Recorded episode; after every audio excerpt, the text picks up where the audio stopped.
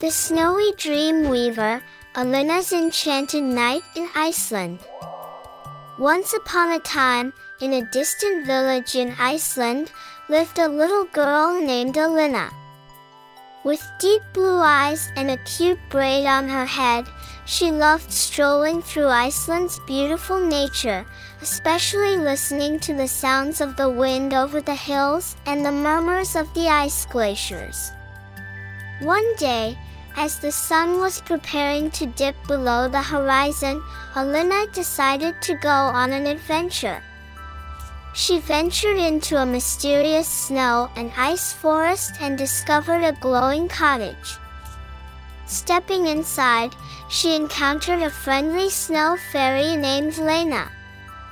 Lena told Alynna that she was the guardian fairy of this snow and ice forest and that every night she weaved dreams for the children.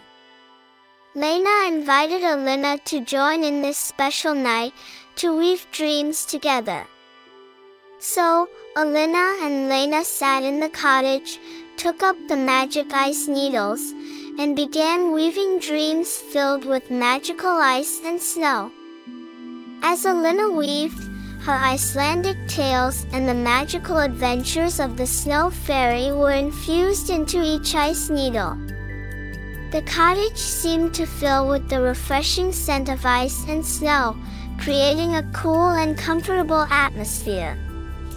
Finally, when Alynna finished weaving her dream, the entire cottage sparkled with a soft light.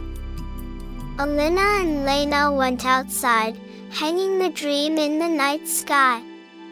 As the stars twinkled, the dream began to drift into the dreams of every Icelandic child.